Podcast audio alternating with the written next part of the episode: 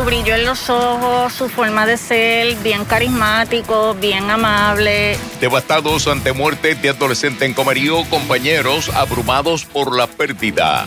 Nuevamente identifican a Jensen Medina como el asesino de Arelis Mercado, novio de la víctima. Se reafirma en su testimonio.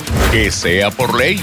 Representante radica proyecto para declarar estado de emergencia en la Autoridad de Energía Eléctrica. Sigue la pugna por el plan de ajuste. Presidente de la Cámara no le dará el visto bueno. Le exige a la Junta acuerdos y garantías. Continúa el intenso calor y la bruma mientras mejoran las condiciones marítimas.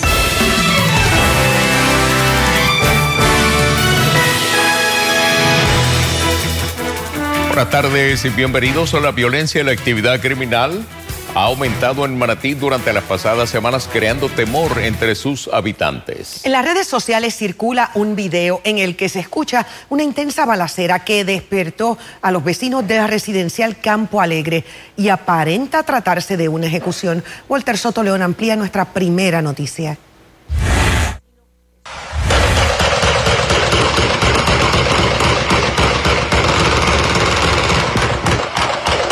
Esta espantosa balacera despertó a los vecinos del residencial Campo Alegre en Manatí el viernes pasado. Eso fue el viernes a las 3 de la mañana, pero ya de ahí no ha vuelto a pasar nada más. ¿Estaba durmiendo entonces? Sí. ¿Y qué hizo cuando escuchó eso, bendito? Me quedé tranquila en la cama no salí para acá. En la mañana se enteraron de que el objetivo aparentemente lo era Carlos Hernández Montañez, conocido como El Carlitos, quien había sido fichado en relación a un caso de drogas. Según nuestras fuentes, unos individuos tumbaron la puerta de su apartamento, lo raptaron de su habitación y lo ejecutaron en uno de los patios de residencial. En Manatí tenemos 10 asesinatos en lo que va de año. Eh, eh, lo, lo, que va de año, de esos 10, tenemos que reconocer también que dos fueron ocurridos en la 670 entre la jurisdicción de Manatí y Vega Baja y otro en Cantera. Este incidente es solo uno de la escalada de violencia que se experimenta en Manatí desde hace dos semanas y que ha alimentado el temor entre sus residentes. Ya llevo 45 aquí. Ok, ¿y está tranquila? ¿Cómo, cómo describe el ambiente acá? Ay, no sé, no estoy bien. Estoy loca por irme ya de aquí. La policía ha redoblado la seguridad, sobre todo en las carreteras, para detectar cualquier actividad criminal en proceso. Así ha logrado un sinnúmero de arrestos e incautar gran cantidad de drogas, armas y municiones. Entre los arrestados figuran individuos de otros pueblos, como por ejemplo de Añasco. De hecho, cuando los compañeros abrieron la puerta, se encontraron con un tipo apuntándolo con un rifle, pudieron hacer uso del arma, neutralizarlos con un solo disparo y ocupamos dos rifles y dos pistolas y gran cantidad de drogas. Estos individuos eran de Vega Baja. Pero ¿por qué estos delincuentes se pelean por el control de los puntos de drogas en Manatí? Una sola organización controlar todos los puntos de drogas que, puedan acaparar. Esa es, ¿verdad? Y, con la, cercanía al área metropolitana que nosotros tenemos con las autopistas, estas carreteras que dan directo a, nuestro pueblo, les facilita también ese tipo de, de movimiento. Para Noticias, Walter Soto León. Bueno, y este tipo de violencia pudiera afectar directamente a nuestros niños. Los menores que se exponen a estas situaciones pueden aprender a resolver sus conflictos de forma violenta pueden perder la sensibilidad por el dolor o por el sufrimiento ajeno.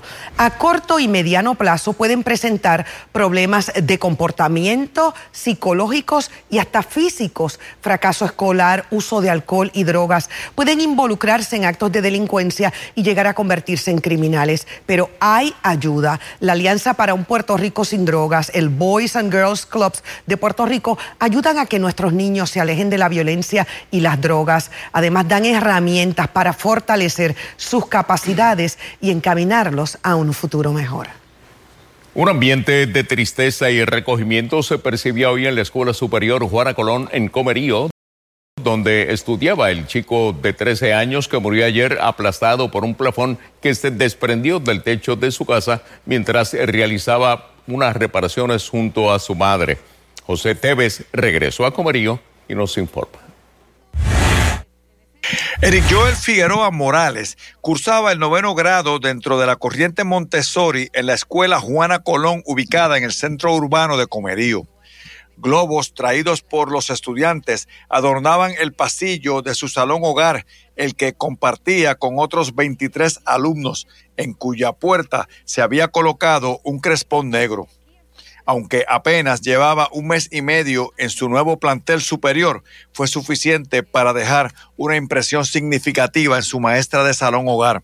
Él era un ángel en el salón, él llegó y su brillo en los ojos, su forma de ser, bien carismático, bien amable. Eh, ese grupo se llevaba un montón, se conocen desde escuela elemental.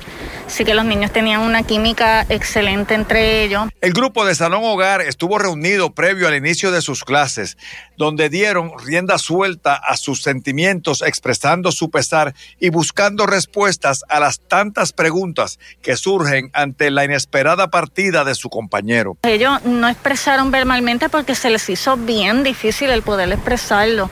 Eh, después, posterior, nos fuimos a los salones con los grupitos más pequeños para seguirle ese proceso de sanación eh, y ellos escribieron sus sentimientos. Eh, y después, ¿verdad? En un acto simbólico lo, lo, rompieron. Algunos se atrevieron a leerlo y expresaron la tristeza de perder un amigo, eh, de perder una persona tan valiosa dentro del salón eh, y fue, fue un proceso sanador pero bien doloroso. Familiares expresaron Eric Joel no solo era un buen estudiante, sino también un prometedor atleta. Tremendo atleta y, buen ciudadano, tremendo chico y todo, bien educado y todo. Baloncesto, béisbol, de todo, él hacía de todo. El Departamento de Educación, por su parte, activó su protocolo para este tipo de situaciones con la presencia hoy en la escuela de psicólogos y trabajadores sociales para intervenir con los niños o maestros que así lo necesiten. Estos van a permanecer aquí en el plantel hoy y mañana, mientras que la directora se encuentra en comunicación directa con la región en caso de ser necesarios recursos adicionales. Pues el ambiente es un poco cargado a nivel emocional. Eh, la facultad está impactada igual que los estudiantes. Para Telenoticias, José Esteves. El jurado que deliberó el caso por el secuestro y asesinato de Rosimar Rodríguez emitió un veredicto unánime de culpabilidad en contra de Jay O'Neill González Mercado, dándole sosiego a los familiares de la joven. Por primera vez los abuelos maternos de Rosimar hablan, confían que todos los involucrados en la muerte de su nieta cumplan ante la justicia. Mariori Ramírez los entrevistó en exclusiva. Jorge e Ivonne, y era inevitable que en momentos se les quebrantara la voz, pero a su vez sentían una paz y una tranquilidad tras el veredicto en el día de ayer de culpabilidad contra el responsable de la muerte de Rosimar. Ha sido un vacío sumamente grande el que dejó Rosimar, pero para sus abuelos, ella siempre va a estar presente y confían en que todos los involucrados paguen por este crimen. Vamos a escuchar de inmediato la las expresiones de los abuelos de Rosimar, quienes narraron cómo Rosimar incluso ha estado presente, e incluso hace poco, a través de una paloma. Escuchemos eh, su anécdota. Ayer fue un día bien fuerte, que por lo menos lo, la justicia hizo, hizo su trabajo y dieron con que el hombre fue el que que le quitó la vida a mi nieta. Y nos sentimos en parte, ¿verdad? Tranquilo porque no la tenemos a ella, pero se hizo lo que tiene el, el deber de la justicia. A nosotros nos quitaron un pedazo de nuestro corazón. Gracias al Señor se hizo justicia, pero sabemos que Él no estaba solo. Sabemos que hay otras personas que poco a poco van a caer, todos van a caer. Tienen que caer porque la justicia de Dios es más que la de terrenal. En realidad la anécdota lo que decía era que así hacía unos dos o tres meses que el abuelo había visto una paloma, la paloma llegó hasta su mano y ahí la abuela tan pronto la vio dijo esa es Rosimar. Obviamente ellos están esperanzados en que, eh, confiados en que se culmine como tal con esta investigación, ya que entienden que hay más personas involucradas, como dije anteriormente. Mientras tanto, este sábado se va a estar llevando a cabo una misa en agradecimiento, porque pese a todo este dolor, ellos están agradecidos con Dios, porque por lo menos ya el culpable está, está tras las rejas. En la edición de la noche tendremos un reportaje completo para Telenoticias, les informó Marjorie Ramírez. Gracias. Y en otro caso que ha acaparado la atención pública, la Fiscalía de Fajardo presentó hoy otro testigo presencial del asesinato de Arelis Mercado en la continuación del juicio contra Jensen Medina, a quien ayer tanto el programa de servicios con antelación a juicio como el tribunal le denegaron la solicitud para que se modificaran las condiciones de supervisión electrónica. Ivette Sosa con detalles. El tercer testigo presencial del asesinato de Arelis Mercado declaró hoy en el Tribunal de Fajardo donde se reanudó el juicio contra Jensen Medina. El tribunal no mostró el rostro de Joseph Howe García durante la retransmisión del juicio para garantizar su seguridad. El testigo relató que disfrutaron de un pasadía en Icaco y Palomino aquel 18 de agosto del 2019. Cuando llegaron al muelle de Villa Marina, poco después de las 9 de la noche, Arelis encontró un celular. Cuando ella brinca, me, que empieza a darle dirección al bote, me dice, mira yo muy bien un teléfono. Y lo veo en el borde, en el borde del muelle. Y yo le dije, ah, pues bueno, dámelo, que, que, que ahí, va para el agua y si. Y eso imagino viene alguien a buscarlo ahorita, si no, se lo dejamos en la caseta del guardia. Así las cosas, el testigo dijo que llegó un muchacho sin camisa con pantalón corto y pelo negro hasta donde ellos atracaban la embarcación. Exhibía una actitud altanera, preguntando por el celular que primero por desconocerlo, Joan le dijo que no lo tenían, pero posteriormente le fue entregado. Él está bien alterado con las nenas pues yo voy a salir, pero voy a salir por este lado, por acá atrás. Cuando camino de aquí a acá, escucho el... Hace un gesto con su mano derecha. Un chambón, un, cuando cargan una pistola. dije, ¿qué es esto? No puede ser. Cuando levanto la vista, está él con la pistola en la mano. Yo le grité, no, no, no, no. Y así puse las manos, ¿no? Y ahí le zumbó. Cayó desplomada como si se desconectó. ¿Cómo, es eso de cayó desploma? Explíquele a la juez se desconectó como si le diera un botón y apagar todo. Por su parte, la madre de la víctima opinó que el testigo declaró de manera muy tranquila la verdad de lo sucedido aquel fatídico día que hoy le tocó revivir. Ya es difícil que, que ellos puedan decir que no fue. Está muy ya identificado y confío en el Señor que ya esto termine ya pronto. El juicio continuará mañana viernes. Para Telenoticias, Ivette Sosa. Al mediodía de hoy, unos 1.107 clientes de Luma Energy estaban sin el servicio. Los municipios más afectados son Bayamón, Mayagüez y Ponce. Mientras el país sufre una crisis energética sin precedentes, el consorcio rehúsa divulgar el salario de sus ejecutivos. Además, se legisla para declarar en emergencia a la Autoridad de Energía Eléctrica. Maribel Meléndez Fontán inicia esta cobertura en equipo. La legislatura tiene ante su consideración una resolución conjunta que busca decretar un estado de emergencia en la Autoridad de Energía Eléctrica. La movida legislativa coincide con las intenciones del nuevo director ejecutivo de la Corporación Pública, Josué Colón. Josué Colón está jugando a la política y le digo que tenga cuidado. Aunque reconocemos que la autoridad puede establecer un estado de emergencia en la medida que la Asamblea Legislativa lo haga, lo defina, establezca los parámetros, yo creo que es más saludable para el pueblo de Puerto Rico. El avanzado estado de deterioro ha provocado constantes apagones y fallas eléctricas. La resolución 235 ordena a la autoridad establecer un plan acelerado de conservación y reparación del sistema de generación. La intención es agilizar cualquier proyecto para la reconstrucción o mejoras en las plantas generatrices. Y se le ordena a todas las agencias que tengan que eh, dar endoso, permiso, etcétera, a que lo hagan eh, en una forma fast track, como diríamos en el buen castellano. De ser aprobada en ambas cámaras, legislativas, la medida frenaría de forma temporera cualquier alianza público-privada para el mantenimiento y operación de las centrales y unidades generatrices. Que sea una alianza público-privada que de verdad haya aportación económica del sector privado, que es lo que se supone ser una alianza pública-privada, y no como Luma Energy, que no pone un solo centavo en Puerto Rico. Para Figueroa Jaramillo basta la experiencia con Luma para descartar cualquier APP en la autoridad. Pues es que Puerto Rico no va a ganar porque si vamos nosotros a invertir el dinero para poner las plantas en óptimas condiciones para que el privatizador entonces opere, entonces ¿quién está haciendo la inversión? Una vez más, el pueblo de Puerto Rico.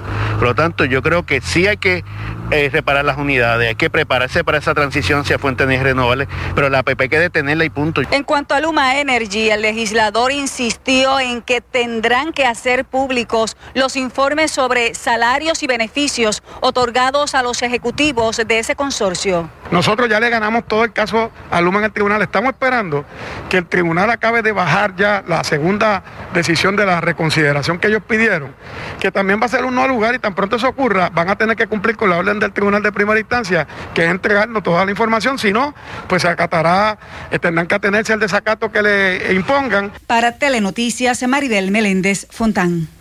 Por su parte, el presidente del negociado de energía dice que si Luma Energy no cumpla con eh, las métricas de servicio de la industria por tres años consecutivos, se le pudiera cancelar el contrato. Silvia Gómez con el reportaje.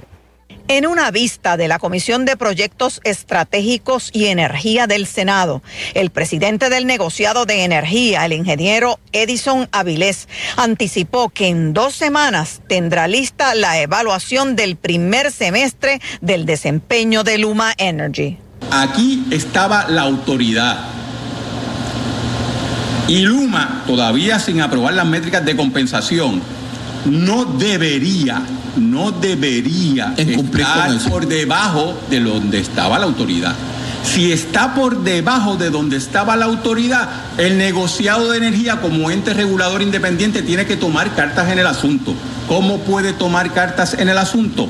multándolo. Si Luma incumple tres años consecutivos en ciertas métricas, el contrato que Luma firmó con el gobierno de Puerto Rico establece que eso es razón suficiente para cancelar el contrato. El director de Asuntos Externos de Luma cree que saldrán bien en la evaluación ciertamente estamos cumpliendo, estamos haciendo nuestra parte en cuestión de la atención al servicio al cliente, entre nuestras brigadas en la calle eh, dando el servicio que tenemos que dar, así que nosotros estamos sumamente confiados. El presidente eh, del negociado de energía dice que si en tres ocasiones consecutivas Luma no cumpliera con esas métricas, pudiera cancelarse el contrato de Luma. Nosotros vamos a cumplir con todas las métricas, vamos a cumplir con la parte nuestra del contrato y llevarle a nosotros los puertorriqueños eh, el sistema de energía que nos merecemos.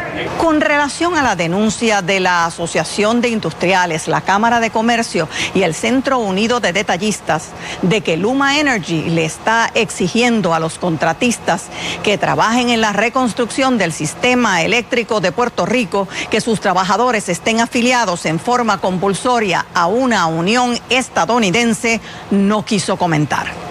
Por otro lado, el presidente del negociado de energía catalogó de gran avance la aplicación que Luma tiene para facilitar la interconexión de sistemas de energía solar a nivel doméstico y comercial. Para Telenoticias, Silvia Gómez. Hoy preguntamos cuál crees ha trabajado mejor en la distribución de energía. 20% dice que Luma Energy, 80% asegura que la Autoridad de Energía Eléctrica. Para más noticias, accede a telemundopr.com. Vistas actualizadas las condiciones del tiempo. Vean los extremos del día. Un día caluroso, 90 grados la temperatura máxima, índice de calor de 100 grados. La brisa ya no tan fuerte, sostenida de 17 millas por hora con una ráfaga de 22. A esta hora está nublado, tenemos aguaceros en proceso. Vean nuestras telecams en la Plaza Camps y los nublados. Al igual, la costa Cam un tanto más despejado. Tenemos bruma en el ambiente, la isla Camps y los nublados, poca visibilidad. Temperaturas actualmente en el marco de 81 y hasta 86 grados. Todavía se siente hasta 97 por ese factor humedad y tenemos aguaceros y tronadas en proceso por los efectos locales. Vean que de forma dispersa afectando la costa norte, el interior norte de Puerto Rico, ustedes en Bayamón llegando a Toa Alta, también el sector de Naranjito con algunas lluvias y algunos aguaceros también entrando a la isla Nena, lo más intenso hacia el oeste de Puerto Rico. Noten a esta hora intensa la lluvia, poca visibilidad, descargas eléctricas, tenemos advertencias de inundaciones urbanas para Utuado, Lares, San Sebastián hasta las 7 y 15 y hasta las 6 y 15 para Añasco y Las Marías. Así que mucha precaución, esos aguaceros pueden prolongarse un poco porque tenemos la cercanía de una vaguada. Noten que el modelo de precipitación sugiere que sí, gradualmente todo se disipa. El cielo parcialmente nublado durante horas de esta noche, sin descartar algunas lluvias entrando con el viento por el este de Puerto Rico en el transcurso de la madrugada. Mañana llega aire seco y polvo del Sahara, así que esto va a estar limitando las lluvias a los efectos locales al interior oeste y noroeste de la isla. No veremos cambios drásticos durante el fin de semana. Se prevé ese a uno bastante tranquilo y brumoso, pero sin descartar lo típico al oeste de Puerto Rico. Así que hoy un poco de humedad. Noten la zona de aire seco y brumoso que viene de camino y tenemos esa vaguada, los remanentes de Víctor al norte de Puerto Rico. Estas dos ondas tropicales estarán llegando durante la próxima semana, incrementando la cobertura de lluvias. Atentos porque podemos entrar en un patrón de tiempo sumamente húmedo desde el lunes con problemas de inundación por esas dos ondas tropicales. Vistas actualizado al tiempo en la próxima intervención.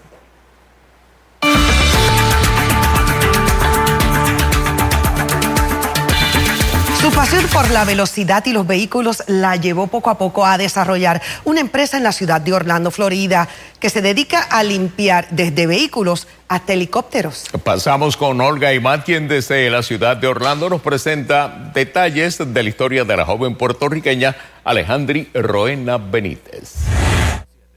Feliz tarde para todos en Puerto Rico. Hoy queremos presentarles la historia de una joven que se destaca en un trabajo que por su naturaleza es para hombres. Una mujer puertorriqueña lo convirtió en un estilo de vida sin importar el sexo. Hablamos de limpiar y pulir carros, botes y aviones. Anulfo Peralta nos cuenta más. El nombre de mi negocio es Alejandri Detailing Solution. Luquillo, Puerto Rico la vio nacer hace 28 años. Creció, según su mamá, como una niña traviesa e independiente. En un momento dado, a mí me llaman por teléfono y me dicen, este, tú le prestaste la motora a la nena. Y yo, ¿qué motora? Corriendo una motorita que yo tenía. Esa pasión por la velocidad y los autos la llevaron en 2018 a crear su compañía de limpieza de autos y botes. Pero aspiraba a más. Comencé a repartir tarjetas, flyers de mi compañía en los aeropuertos de Puerto Rico. Y el capitán Carlos Benítez fue quien me dio la primera oportunidad de trabajar un avión. Esta es la nena. ¿Sabes qué familia? Hay que apoyarlo de aquí. Apóyalo de aquí y vamos para adelante. Así surgía Aircraft Detailing, una mujer con manos mágicas dando brillo, aroma y limpieza aviones y helicópteros privados. Ahí fue que comencé a básicamente a estudiar. Tengo seis certificados como detailer. Un éxito respaldado por su madre, aliada fiel en las buenas y malas. Eh, ella es básicamente mi mano derecha. Yo le llevo la agenda, yo miro, observo, le digo, este, te falta este detalle. Detalles que la catapultaron a niveles insospechados, incluso limpiando aeronaves de personas famosas. He trabajado eh, los aviones de McDonald's en Chicago, el avión de George Lucas, que ese es el, el director o el dueño de la película Star Wars de Hillary Clinton. Más allá del sueño de tener una compañía con su propio edificio, Alejandri piensa como líder. Me gustaría también darle eh, clases a otros estudiantes que quieran interesarse en lo que es el, el aircraft detailing o auto detailing. Eh, yo como madre eh, le exhorto a todo el mundo que apoyen a sus hijos, este, independientemente de la edad que tengan. Además de Alejandra Detailing Solution, esta joven puertorriqueña también es propietaria de una compañía de diseño gráfico. Es manager de varios artistas jóvenes. Es así como ella es digna representante de nuestra comunidad. Sin duda, un ejemplo de superación y de que definitivamente no hay barreras cuando se persiguen las metas. Gracias a Nulfo, nos reencontramos el próximo martes. Soy Olga Imate de Orlando. Regreso con ustedes.